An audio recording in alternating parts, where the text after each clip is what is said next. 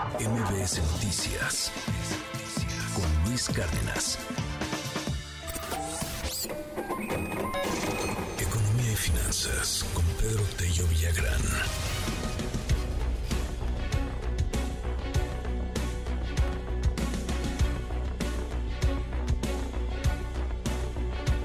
Se han presentado datos de el INEGI y pues no son muy halagüeños.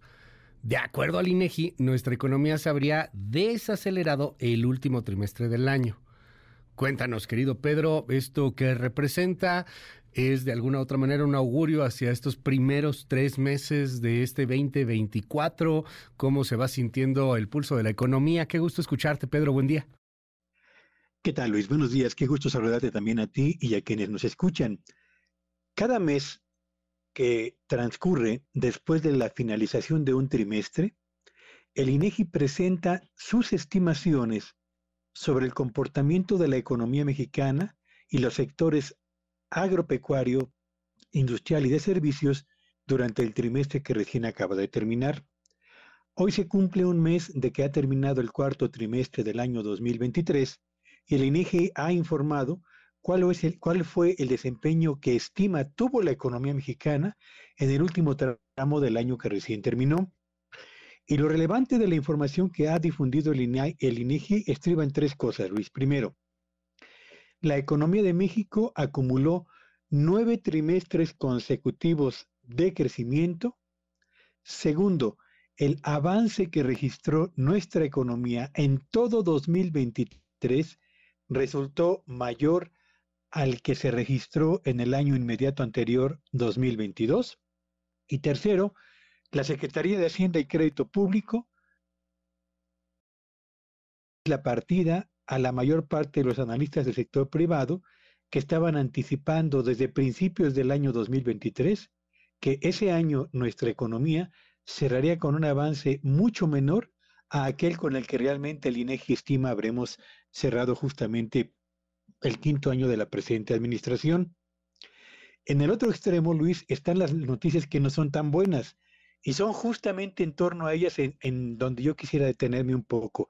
La primera y la más relevante es que el crecimiento que se registró en el último trimestre del 2023 en comparación con el trimestre inmediato anterior, es decir, el tercero del año anterior del año 2023, fue de apenas el 0.1%.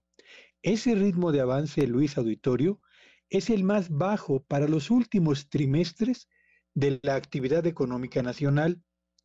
Y si comparamos no en forma trimestral, sino en forma anual, el desempeño que tuvo la economía en el último tramo del año anterior, nos encontramos con un crecimiento que resultó el más bajo para los últimos ocho trimestres medidos en forma anualizada en la actividad económica de nuestro país.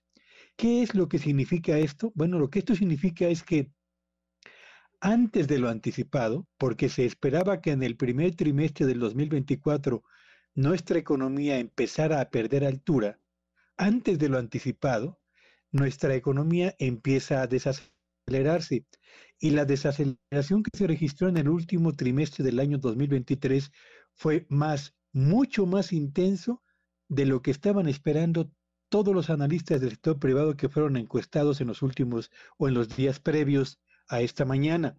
Así que cerramos el 2023 con buenos números por cuanto a la comparación con el 2022, pero cerramos el último trimestre de ese año con un ritmo de avance que anticipa una desaceleración mayor a la que se estaba estimando para este 2024 que será el último año de la administración de Andrés Manuel López Obrador. ¿Qué nos espera en el primer semestre de este 2024, Luis? Yo creo que a lo mejor un repunte temporal de la economía mexicana, asociado fundamentalmente a el incremento de la inversión privada, la inversión pública, pero sobre todo los gastos en campaña que se van a realizar en todo el país, tomando en cuenta que no solamente habrá elección presidencial, sino cambio en buena parte de los gobiernos de los estados y desde luego estamos frente al proceso electoral más robusto de nuestra historia política, lo que significa que habrá una importante derrama en campañas publicitarias que seguramente van a impulsar el crecimiento temporal de la economía mexicana. Pero 2024 se perfila, perdón, como un año con un ritmo de avance menor al del 2023, Luis. Oye, a ver, de plano de ese tamaño es la inversión de campañas políticas. Es que sí, ¿verdad? Te mueven la economía bien cañón. O sea, me, me llama la atención porque, pues ya voy a empezar de amargoso, querido Pedro, pero pues cuánto dinero tirado a la basura, caray. O sea, pero sí, mueve de ese tamaño la economía. Sí, por supuesto. Recordemos que los cambios legales que se hicieron recientemente harán que en junio de este 2024 confluyan las elecciones, evidentemente, de la presidencia de la República, la Cámara de Diputados, la Cámara de Senadores, gubernaturas de los estados, presidencias municipales, que suponen, y, por supuesto, eh, legislaturas locales, que suponen la renovación de cerca de 2.000 puestos de elección popular, algo que no había tenido lugar en la historia política de nuestro país. Y esto significa que el número de candidatos y los recursos que van a invertir para promover su imagen y al mismo tiempo para poder ganar, eh, diría yo, preferencias en el electorado, van a ser cuantiosos, tan cuantiosos que seguramente van a eh, eh, influir favorablemente sobre la industria textil, sobre la industria del papel, sobre la industria de los medios de comunicación, etcétera, Luis. Gracias, querido Pedro. Te mando un gran abrazo y te seguimos en tu red. Síganme en X en arroba Petello Villagrán y que tengan un espléndido día. MBS Noticias Cárdenas.